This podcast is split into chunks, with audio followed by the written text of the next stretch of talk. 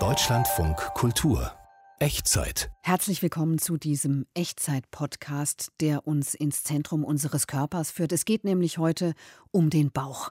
Zum einen ganz sichtbar ums Crop Top, das bauchfreie Oberteil, dann aber auch um unser Bauchgefühl. Was ist es eigentlich und wie entsteht das? Wir werden über schmerzliche Erfahrungen bei der Bauchgeburt sprechen. Die Zahl der Kaiserschnitte hat ja stark zugenommen. Und schließlich lohnt sich auch, finden wir, der Blick aufs Bauchfleisch, nicht vom Menschen, sondern vom Tier, und zwar unter kulinarischen Gesichtspunkten. Der Echtzeit-Podcast, ein Thema, vier Facetten. Bauch, unterer Teil des Rumpfes zwischen Zwerchfell und Becken der Hosenbund im bequemen Marmfit erst jahrelang schützend über den empfindlichen Bauch kroch, geht es jetzt wieder hoch bzw. runter. Wir haben äh, das Baby gut unter Kontrolle, aber jetzt ist es Zeit, dass es das Licht der Welt erblickt und dann gibt es den Kaiserschnitt, ja? Okay. Eine schöne Scheibe Bauchspeck oder so, das liegt hier auch auf manchem Grill, glaube ich, im Sommer immer auf mein Bauchgefühl. Das äußert sich dann als mentales Phänomen oder eben Bauchgefühl, wenn wir das Gefühl haben, etwas zu wissen, ohne zu wissen, warum. Ab Flugzeuge in meinem Bauch. Ja, Flugzeuge können auch ein Bauchgefühl auslösen. Wie es zu dem kommt, was wir Bauchgefühl nennen, wird die Psychologin Karina Remmers erklären in diesem Echtzeit-Podcast, in dem sich alles um den Bauch dreht, weil er eben mehr ist als nur ein Körperteil. Und klar, sobald man fragt, ob man ihn zeigen kann und darf, verlässt man den Bereich Mode Richtung Emanzipation. Kein Kleidungsstück inszeniert die weibliche Körpermitte so bewusst wie das Crop Top. Bauchfrei hält sich als großer Modetrend unserer Zeit schon länger. Das war natürlich alles auch schon mal da in den 90er Jahren. Aber diesmal scheinen die Tops noch kürzer zu sein, die Hosen noch tiefer zu setzen. Lolita-Look oder Body Positivity und feministisches Empowerment, das hat sich unsere Reporterin Julia Macher in Barcelona gefragt. Wir sind dort, wo jeder Laufsteg-Trend endet in einem der Stores des spanischen Modegiganten Zara. An den Kleiderständern Crop-Tops in romantischer Rüschenblusenoptik, Trägertops in Bonbonfarben, elastische Banderolen aus Stretch, korsettähnliche Bustiers aus edlem Taft. Ob genäht, gestrickt, gehäkelt, ob sportlich verspielt oder sexy, den Bauchnabel bedeckt keins. Sagt Silke Wichert, Moderedakteurin bei der SZ nachdem der Hosenbund im bequemen Marmfit erst jahrelang schützend über den empfindlichen Bauch kroch und Maxi-Shirts und Pulli uns schmeichelnd umspielten, geht es jetzt wieder hoch bzw. runter. Mode verläuft eben zyklisch. Seit den 2000ern recyceln wir einfach Trends von früher, meistens die 80er, jetzt waren halt dann die 90er sehr stark dran und das ist dann irgendwie die logische Konsequenz, dass dann irgendwann die 2000er halt dran sind, zumal viele Designer diese Epoche einfach gelebt haben, als sie Teenager waren. Das Crop Top verheißt Jugend, aber nicht nur qua biografischer Prägung, sondern vor allem, weil es das Körperteil in Szene setzt, das mehr als jedes andere an unser Kindsein erinnert. Das Wundmal, das die Nabelschnur hinterlassen hat, den Bauchnabel. Damals, als das Jahrtausend noch jung und frisch war, reckten sich makellose Schulmädchenbäuche in die Kameras, mal glatt und flach, mal muskulös und durchtrainiert, aber immer mit dieser Lolita-Note. Männer der Welt, schaut auf diesen Bauch, da war noch kein Baby drin. Und jetzt? Mireia González Lara, Designerin und Fashion-Expertin, sieht im neuen alten Bauchfreitrend vor allem die Sehnsucht nach der Unbeschwertheit der verspielten 90er vermischt mit technologisch getriebenem Eskapismus. Das Crop Top steht immer für Jugendlichkeit. Früher ging es um Clubbing und die süße rosafarbene Supermarktwelt von Britney Spears und Christina Aguilera. Jetzt recyceln die Millennials, vor allem aber die Generation Z, diesen Stil und mischt ihn mit der Gaming-Kultur und japanischen Anime. Auch der Mio Mio Look ist eine Hommage an die Anime-Heldinnen. Der Mio Mio Look das Set aus einem ultrakurzen Minirock, der gerade einmal das Schambein und einem ultrakurzen Oberteil, das gerade mal so die Brüste bedeckt. So viel zu zeigen, erfordert schon einiges an Selbstbewusstsein. Auf der Vanity Fair hat sich Nicole Kidman damit abbilden lassen, mit 54 Jahren eine gestandene Frau. Und auf der ID Curvy Model Paloma Elsässer, Kleidergröße 44 führt der neue Bauchfreitrend zu mehr weiblichem Empowerment. Den Bauch zu zeigen war ein Tabubruch, ein befreiender Akt, ähnlich wie die Hippie-Mädchen, die als Zeichen der Rebellion begannen, ihre Brüste zu zeigen. Sagt Mireia González. Allerdings hat sie dabei mehr die großen Linien der Modegeschichte als die Zickzackverläufe der Trends im Blick. Bleibt der Praxistest. Wie groß ist die neue Bauchfreiheit tatsächlich? Pink. Natürlich hat sich auch der Trendstaubsauger Thada von Miucci Prada inspirieren lassen. Die Teile in unserer Umkleide sind mehr Bikini-Oberteil als Top. Okay, wow. Es ist halt Schleife und nicht mehr. Wie viel nackte Haut ist zwischen Hosenbund und Croptop? 17. 22 cm bei ihr, 17 bei mir. Mein Bauch erscheint mir beim Blick in den Spiegel gar nicht mehr so natürlich wohlgeformt wie sonst.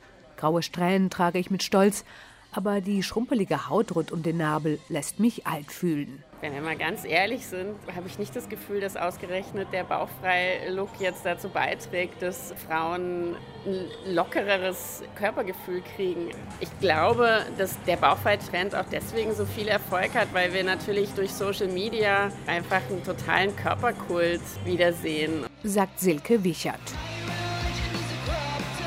Was hilft gegen die Diktatur des Körperkults? Kein Crop-Top, sondern die klassischen Empowerment-Strategien. Das Private ist politisch und mein Bauch gehört mir. Julia Macher über Crop Tops in allen Variationen und die Frage, ob man sich diese Frage stellen sollte, bauchfrei zu tragen.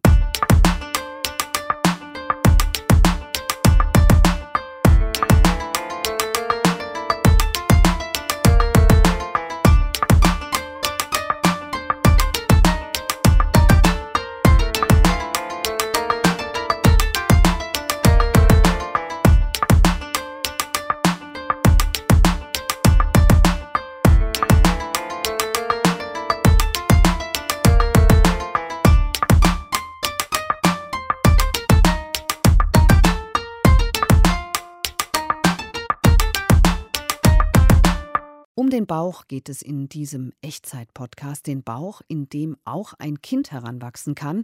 Für die meisten Frauen eine prägende Phase im Leben und die Geburt dann eben auch ein zutiefst prägendes Ereignis, das möglichst perfekt nach Plan laufen soll, bis hin zur Auswahl der passenden Musik im Kreissaal. Aber 30 Prozent der Babys kommen per Kaiserschnitt auf die Welt und wiederum die Hälfte davon ungeplant, was bei vielen Frauen auch psychologische Spuren hinterlässt. Trotzdem kann man am Kaiserschnitt in gewissen Situationen nicht vorbeikommen und er kann eben auch Leben retten. Sonja Heitzmann, selbst Mutter, hat mit Ärztinnen und Müttern über die sogenannte sekundäre Sektio gesprochen. Hallo Sonja. Hallo Marietta. Sonja, dieser Begriff Kaiserschnitt, der leitet sich ja vom Kaiser Cäsar ab, der ja angeblich per Kaiserschnitt auf die Welt gekommen sein soll. Aber das wäre doch sozusagen damals sowieso nicht möglich gewesen. Die Mutter wäre doch verblutet, oder? Ganz bestimmt. Aber Aurelia hat überlebt, also die Mutter von Cäsar. Ein Kaiserschnitt ist bis heute eine wirklich große Bauchoperation, das muss man so sagen, wenn auch mittlerweile ein Routineeingriff und auch nicht mehr lebensbedrohlich für die Mütter. Heute wird die Patientin dabei natürlich äh, betäubt, was damals sicherlich nicht der Fall war, meistens per Rückenmarksnarkose. Und was dann passiert, habe ich mir von Mandy Mangler erklären lassen, der Chefärztin im Vivantes Auguste Victoria Klinikum in Berlin. Bei einem Kaiserschnitt liegt die Schwangere auf einem OP-Tisch. Idealerweise ist eine Begleitperson für sie dabei und dann ähm, wird der Bauch steril abgewaschen, abgedeckt und dann wird im unteren Bereich des Bauches ein kleiner Schnitt gemacht und dann die Haut auseinandergeschoben, das Unterhautfettgewebe und die Muskeln auseinandergeschoben und zuletzt die Bauchdecke auseinandergezogen. Und dann ist man bei der Gebärmutter, dort setzt man den zweiten kleinen Schnitt und zieht auch die Gebärmutter auseinander und kann dann das Baby rausholen aus dem Körper. Also erst meistens erst das Köpfchen und dann den restlichen Körper. Manny Mangler hat übrigens selbst fünf Kinder zur Welt gebracht, zum Teil auch per Kaiserschnitt. Ja, so sprechen Ärzte und Ärztinnen über einen Kaiserschnitt. Hört sich gar nicht so kompliziert an eigentlich. Nee, das tut es wirklich nicht, wenn sie das erklärt. Es gibt aber schon einige Risiken. Deswegen versuchen Mangler und ihre Kollegen auch wirklich nur einen Kaiserschnitt durchzuführen, wenn es tatsächlich notwendig ist. Das Kind kann zum Beispiel verletzt werden oder die Blase der Frau. Manchmal gibt es auch Verwachsungen von früheren Kaiserschnitten. Und das Bauchfett und die Muskeln, die Mangler ja benennt, müssen bei der OP mit ziemlicher Kraft auseinander gedehnt bzw. auch aufgerissen werden und werden dann mit Hilfe von Instrumenten zur Seite gehalten, damit der Operateur an die Gebärmutter herankommt. Am Ende wird das Kind durch diese doch recht überschaubare Öffnung dann rausgeholt. Dabei zieht dann oft von unten eine Person, eine andere schiebt vom oberen Ende des Bauches der Frau. Also da passiert schon einiges im Unterleib. Die Frauen empfinden das manchmal als starkes Rütteln oder beschreiben das auch so, als ob ein Bus über sie rüberfährt. Das können sie gar nicht einordnen. Die liegen ja fixiert auf dem OP-Tisch und zwischen Kopf und Bauch ist ein Tuch gespannt. Sie können also nicht wirklich sehen, was da passiert. Mhm. Man bekommt als betäubte Frau wahrscheinlich auch einfach nicht so viel mit. Doch, die Frauen bekommen schon einiges mit. Die sind ja nur lokal betäubt, also sie hören schon, was passiert. Aber ganz oft wird halt auch nicht jeder Schritt angesagt. Da herrscht ja auch viel Zeitdruck und die Frauen fühlen sich dann in diesem automatisierten Prozess manchmal so ein bisschen vergessen.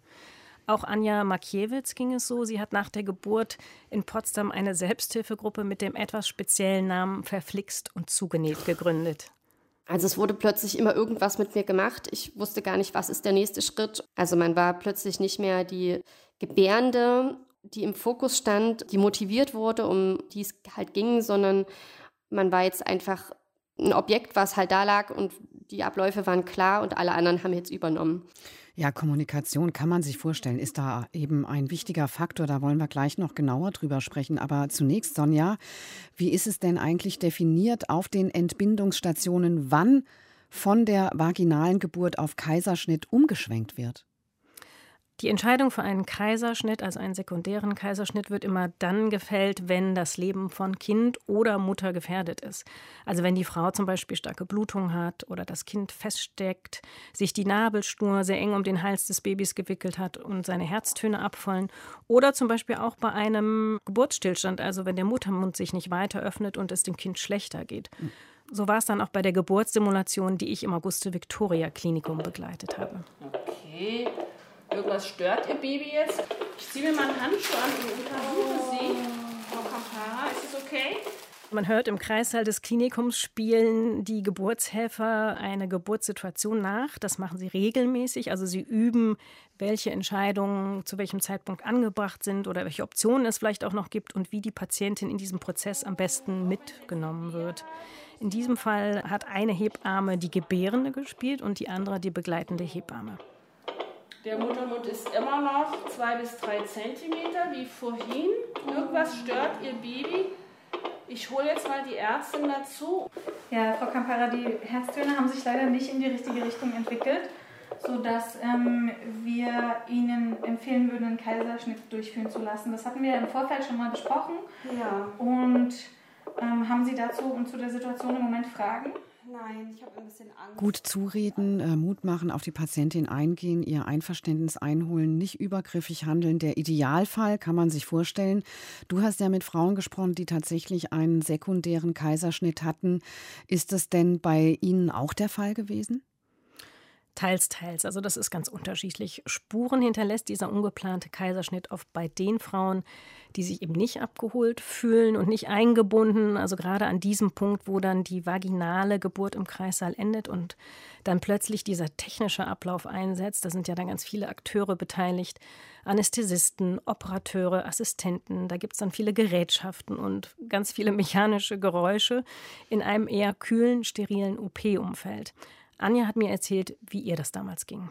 Die Ärztin kam dann auch gleich mit den ganzen Papieren unter den Armen, wo ich dann Unterschriften leisten musste. Und das war dann wirklich so, die Geburt emotional ist jetzt vorbei. Also so wie ich mir das vorher vorgestellt habe, so ganz achtsam in einem Raum und gedämpftes Licht. Und ich kann quasi den Geburtsvorgang selber bestimmen oder mein Körper und ich. Und dann war so dieser Cut, okay, jetzt gebe ich den Geburtsvorgang aus der Hand. Was belastet, ist also der Abschied von gewissen Vorstellungen und Erwartungen, ne? Aber wir Menschen sind ja eigentlich auch sehr anpassungsfähig. Warum fällt es denn in dieser Situation so schwer, sich umzustellen? Die Psychologin Tanja Sahib hat mir erklärt, was da genau passiert. Das ist für die Frauen sehr belastend, weil ihre Seele gar nicht hinterherkommt. Sie haben damit nicht gerechnet. Sie haben alles gegeben, so viel wie vielleicht noch nie in ihrem Leben. Und dann hat das alles in ihren Augen nichts genützt. Und sie haben einen Kaiserschnitt bekommen. Tanja Saib bietet in Berlin im sogenannten Familienzelt Beratung an für Frauen, die die Geburt auch lange nachdem das Kind schon auf der Welt ist, äh, noch beschäftigt. Und wirklich 60 bis 70 Prozent der Frauen, die zu ihr kommen, hatten eben einen sekundären Kaiserschnitt. Mhm. Wie begleitet Tanja Sahib denn diese Frauen, die die Bauchgeburt auch im Nachhinein noch beschäftigt? Also das Erste, was sie macht, hat sie mir erklärt, ist, dass sie die Frauen wirklich in aller Ausführlichkeit von der Geburt erzählen lässt. Und das ist für viele wirklich das allererste Mal, dass sie das tun. Wir sagen Frauen, die nur ein, zwei Mal zu mir kommen, endlich hat mir jemand geglaubt. Endlich hat jemand richtig zugehört. Endlich habe ich das Gefühl, ich konnte meine Geschichte erzählen und ein Gegenüber hat so eine Art Schutzraum für mich gebildet. Das ist es, was ich zuallererst tue. Und dann entwickle ich mit den Frauen so einen kleinen Plan, wo soll es denn hingehen? Was ist denn ihr Ziel? Aus meiner Sicht sollte das Ziel sein, die Geburt als ein ergreifendes Ereignis unter vielen im Leben zu akzeptieren und zu integrieren. Wieso haben die Frauen denn dieses Gefühl, dass sie das nicht erzählen können oder keiner ihnen zuhört? Ich glaube, das ist wirklich so, dass man darüber nicht spricht. Also es gibt sehr wenig Raum dafür. Das haben alle Frauen berichtet, mit denen ich gesprochen habe. Und das weiß ich auch aus eigener Erfahrung. Geburtserlebnisse überhaupt haben ziemlich wenig Platz, vor allen Dingen die, die nicht so positiv sind natürlich. Äh, so nach dem Motto, das Kind ist doch jetzt da und gesund, jetzt ist doch alles vorbei, jetzt muss doch auch alles irgendwie vergessen sein. Tanja Saib hat mir aber erzählt, dass manchmal tatsächlich Frauen zu ihr kommen, bei denen der Kaiserschnitt schon Jahre zurückliegt. Gibt es denn Ansätze, die Kaiserschnittgeburt an sich anders zu gestalten? Ja, die gibt es tatsächlich. Also im Auguste-Victoria-Klinikum oder auch in der Charité in Berlin zum Beispiel gibt es sogenannte Kaisergeburten oder wie Mandy Mangler sie nennt, Kaiserinnengeburten. Bisher aber leider nur bei geplanten Kaiserschnitten. Die leitende Hebamme im Auguste-Victoria-Klinikum hat mir auch ein Video davon gezeigt. Hier ist ein Tuch, das die Frau da nicht unbedingt hingucken muss, aber das Tuch lassen wir runter. Jetzt sieht man schon das Köpfchen des Stauds. Das ist dann so, dass die Frau dabei etwas aufrechter liegt oder sitzt und sie hilft dann in dieser letzten Geburtsphase aktiv mit, das Kind rauszupressen und dieses Tuch, was sonst zwischen Kopf und Bauch der Mutter hängt, wird dann gesenkt. So kann die Frau dann eben einerseits aktiver an der Geburt beteiligt sein oder zumindest das Gefühl haben, mitgeholfen zu haben. Und sie kann natürlich, ohne dann wirklich in diesen offenen Bauch Einblick zu haben, sehen, wie ihr Kind auf die Welt kommt. Sonja Heitzmann über den Kaiserschnitt, die Bauchgeburt. Vielen Dank dafür. Sehr gerne.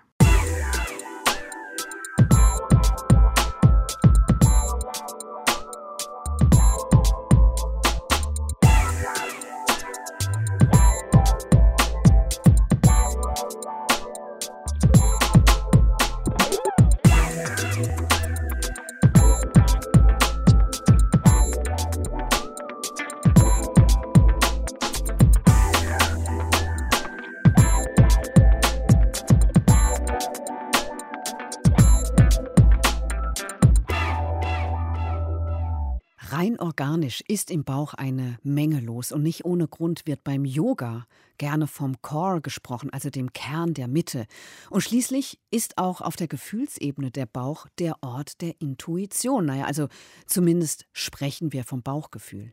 Und das wollen wir uns jetzt mal ein bisschen näher anschauen, zusammen mit Karina Remmers, klinische Psychologin und Juniorprofessorin an der Universität Witten-Herdecke.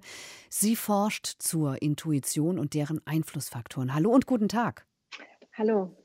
Was meinen Psychologen eigentlich genau, wenn sie vom Bauchgefühl sprechen? Ja, das äh, Thema Bauchgefühl, Intuition, das treibt uns Psychologen, Psychologinnen jetzt einige Zeit schon um. Und ich glaube, wichtig, wenn wir darüber sprechen, ist als erstes mal zu verstehen, auf welchen Prozessen diese Phänomene, die wir da erleben, eigentlich basieren.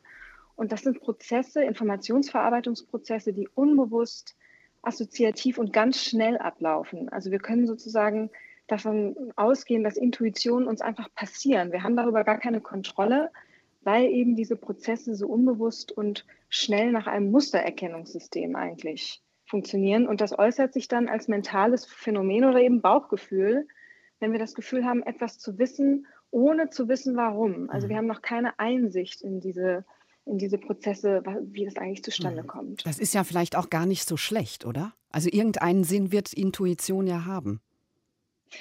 Ja, das hilft uns in, in, in, vielerlei Hinsicht. Also denken Sie allein daran, wie Sie Ihre Muttersprache gelernt haben. Ähm, das war automatisches Lernen, also eben genau diese Prozesse, die da stattgefunden haben. Und wir denken ja nicht über die grammatikalischen Regeln nach. Jetzt gerade, wenn ich spreche, ne, das kommt einfach so zu mir.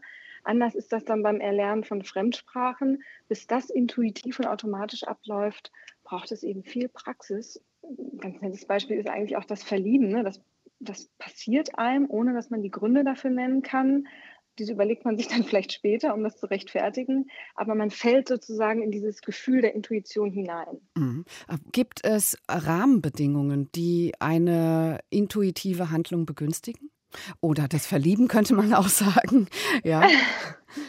Also es wird in der Psychologie auch viel erforscht, welche Präferenzen Menschen haben. Also Persönlichkeitstypen sozusagen sind Menschen eher dazu geneigt, und es ist eher ihre Präferenz, gründlich nachzudenken, Pro- und Kontralisten anzufertigen und dann Entscheidungen zu treffen? Oder ist man eher so der Typ, der auf den Bauch hört, sozusagen sich eher von Gefühlen und eben Intuitionen leiten lässt? Ich überlege halt, wenn jeder Mensch mit diesem Bauchgefühl und mit dieser Intuition ausgestattet ist, warum sozusagen kommt sie nicht bei jedem Menschen gleich zum Zuge? Also es gibt viel Forschung dazu, die ähm, auch gezeigt hat, dass diese intuitiven Prozesse auch fehlerhaft sein können, also zu Fehlschlüssen und Fehlschüssen führen kann. Allerdings, es gibt so einen ganz spannenden Bereich eigentlich der Expertise, also dass wenn Menschen Experten in einem Bereich sind, die berichten dann häufig, die sagen dann, ich treffe gar keine Entscheidung, für mich ist eindeutig, was zu tun ist, weil da sozusagen die Intuition dann aufgrund sehr viel Erfahrung und aufgrund von guten Lernbedingungen auch sehr gut ausgeprägt ist. Es könnte aber auch sein, dass man so ein Bauchgefühl bewusst ausklammert, weil man die Erfahrung gemacht hat, dass das vielleicht bei einer Entscheidung auch nicht zielführend war. Ne? Ich bin ja klinische Psychologin. Ich habe auch ähm, Erfahrung in der Behandlung von Patientinnen mit psychischen Beschwerden und Störungen. Und da spielt das natürlich eine starke Rolle. Wie kommt das eigentlich, dass manche Menschen ihrer Intuition nicht mehr vertrauen ähm, was ist da sozusagen schiefgelaufen oder ist diese Intuition, die die entwickelt haben, vielleicht auch dysfunktional? Und das ist etwas, was wir in den letzten Jahren auch viel erforscht haben, gerade im Bereich der Depression und ähm, in Angstzuständen. Also wenn eine Patientin ein starkes Gefühl hat von ich bin nichts wert, dann kann ich ihr, weiß ich, dass das nicht stimmt und das kann ich ihr auch kognitiv, rational vielleicht versuchen auszutreiben aber sie, dieses sehr intuitive, starke Gefühl, was auch mit so einem Gefühl der Richtigkeit eingeht, das ist typisch für Intuition, das zu verändern, das braucht auch einfach Zeit und dazu muss man erstmal an diese impliziten, unbewussten Strukturen kommen, von denen das herkommt. Mhm, und diese impliziten, unbewussten Strukturen, die sind aber irgendwo dann auch erlernt, oder? Richtig. Da ist sich die Forschung auch aus der Kognitionspsychologie sehr einig, dass das alles Lernprozesse sind. Ja, also man sagt, Intuition kommt zu einem, aber es ist trotzdem Produkt eines Lernprozesses. Mhm. Ähm, kann man sozusagen das zurückdrehen und äh, wieder neu erlernen, sich auf seine Intuition zu verlassen? Ich denke schon, dass das möglich ist. Also wenn Sie jetzt Intuition ja auch als was sehr, wir wissen auch aus der Forschung, dass das stark von unseren Gefühlen und Affekten beeinflusst ist. Deshalb fühlt sich das ja auch immer so sehr intensiv an, sage ich mal, oder hat so einen starken Handlungsimpuls auch. Da geht es dann wohl darum, so ein bisschen aus dem Kopf mal auszutreten ähm, und sich zu trauen, sich vielleicht dann auch den Gefühlen ähm, zu widmen, die man vielleicht hat und die einem möglicherweise irrational erscheinen. Aber das ähm, wäre sozusagen der Weg hin zu der Intuition dann auch ein bisschen. Und wenn Sie sagen, das ist so erlernt, würde ja bedeuten, dass wir im Laufe des Lebens immer intuitiver handeln können. Das ist ähm, eine interessante Frage erstmal. Also das würde ja meinen, dass wir mit dem Alter auch besser werden. Auf jeden ähm, Fall. das, ich weiß gar nicht, ehrlich gesagt, wie da die Forschungslage so aussieht. Aber es, was andersrum gesagt, muss man sagen, Intuition lassen sich auch dadurch, dass sie eben implizit sind und aus impliziten, unbewussten Prozessen kommen, gar nicht so leicht ändern. Also es ist einfacher, sozusagen eine rational analytisch sich irgendwas neu zu überlegen und eine Problemlösung sich zu überlegen, als diese wirklich zu fühlen oder sozusagen implizit auf diesem Level auch zu ändern. Die klinische Psychologin Karina Remmers über Bauchgefühl und Intuition und die Nutzlosigkeit des Grübelns. Deutschlandfunk Kultur Wurfsendung Heute, am Vormittag, preschten 400 Husaren auf pfeilschnellen Araberhengsten die morgendliche Königsallee hoch. Der Wind zerrte an ihren roten, pelzbesetzten Gewändern. Ihre erhobenen Säbel zerschnitten das frühe Sonnenlicht. Die dampfenden Hengste sprühten Speichel und Schweiß. Der Lärm war gewaltig und ich fragte mich, wohin sie wohl wollen. Niemand sonst wollte das wissen. Um mich herum waren alle anderswo. Tiere im Fokus. Der kürzeste Podcast der Welt. Deine Gästin heute heißt Nana und hat zu fast 99% Ähnlichkeiten mit dir. Sie hat auch genauso wie du einen Rock an. Nana, ich begrüße Sie. Was führt Sie zu mir? Das ist ja blöd. Ach so. Und wie gehen wir damit um? Haben Sie schon mit logopädischen Übungen versucht? Jetzt regen Sie sich doch nicht so auf. Man versteht Sie sonst nicht. Genau. Nana, sprechen Sie bitte ganz langsam. Das war Tiere im Fokus mit der Jungschimpansin Nana, die sich darüber ärgert, dass sie keine Menschensprache nachäffen kann. Wir machen jetzt eine kurze Pause. Bis gleich. Bleiben Sie bei uns. Dranbleiben. Nach nur einem Spot geht's weiter. Zwei. Zwei. Drei Tage? In nur drei Tagen. Aha. Mm. Die 3D-Woche. Mit drei herrlichen Schichten. In vier leckeren Geschmacksrichtungen. Auf fünf Kanälen. In zehn neuen Schimmerfarben. Mit dem 12 Wochen Vorteilsset. Das bis zu 24 Stunden hält. Nachdem wir so viel über Bäuche gesprochen haben hier im Echtzeit-Podcast, über weibliche Bäuche, kommt jetzt ein harter Bruch. Auch wenn es immer noch um den Bauch geht, diesmal wird er aber verzehrt. Das Bauchfleisch gehörte früher ganz selbstverständlich auf den Teller und darf auch zum Beispiel bei einem richtigen Schukrut nicht fehlen. Aber dann war es eben auch lange wegen seines hohen Fettanteils verschwunden, was sich jetzt wieder ändert. Eren Önses über eine Renaissance auf dem Teller. Guten Morgen. Morgens um 8 in der Traditionsmetzgerei Borsbach in Köln-Mühlheim. Inhaber Jörg Spiegel steht im rot-weiß karierten Hemd hinter der Theke und nickt zustimmend. Die Nachfrage nach Bauchfleisch ist hoch. Zum Grillen, zum Kochen, gepökelt, geräuchert als äh, geräucherter magerer Speck. In der üppig bestückten Auslage liegen hellere und dunkelrote Fleischstücke nebeneinander. Bauchfleisch vom Rind ist magerer und eignet sich als Suppenfleisch. Jörg Spiegel packt sich ein Stück vom Schwein, durchzogen von hellen Fettstreifen. Hier haben wir den, das Bauchfleisch, Natur, ohne Knochen schon, mit Schwarte zum Grillen. Die Bauchscheiben hier schön dünn geschnitten, die Schwarte eingeritzt. Hier haben wir mariniertes Bauchfleisch.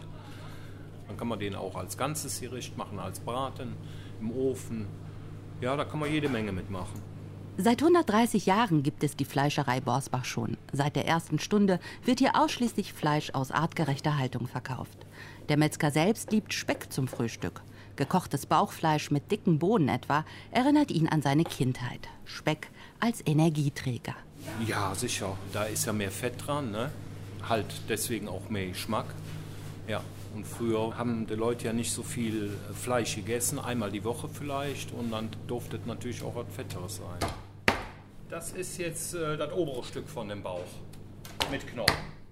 Der Zeitgeist hat Fett und Fleisch mächtig in Verruf gebracht. Jörg Spiegel widerspricht, aus Erfahrung. Die erzählen zwar, dass sie vegan, aber ab und zu kommen sie dann auch schon mal hier einkaufen. Ne? Vegetarier haben wir auch welche. Aber zwischendurch holen sich dann auch schon mal ein schönes Stück Fleisch. In Maßen ist es ja auch nicht äh, ungesund. Wie alles im Leben. Ernährungswissenschaftlerin Anja Roth kann dem Fleischer nur beipflichten. Wer qualitativ hochwertiges Bauchfleisch selten dafür mit Genuss verspeist, mache nichts falsch.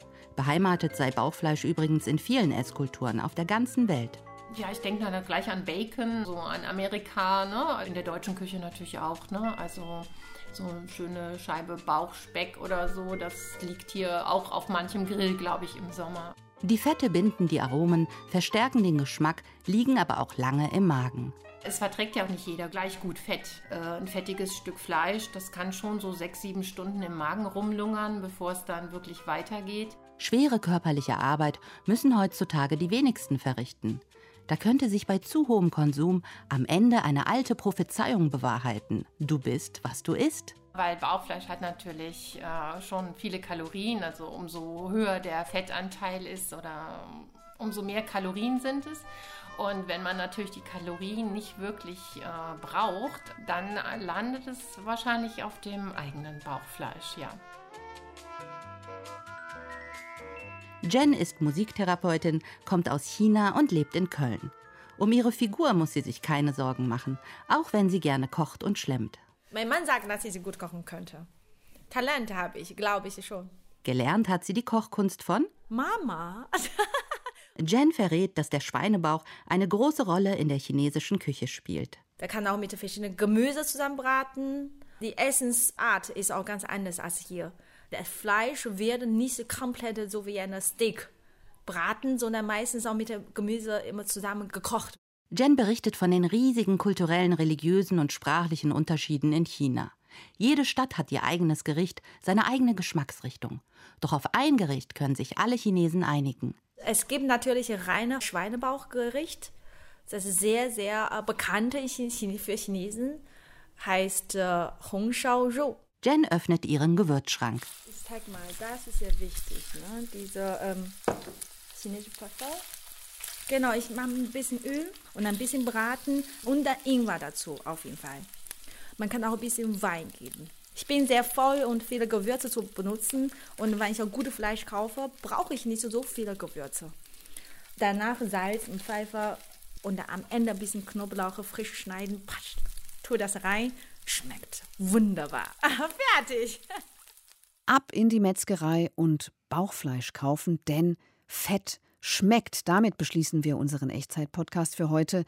Ich bin Marietta Schwarz und wünsche mindestens einen guten Appetit.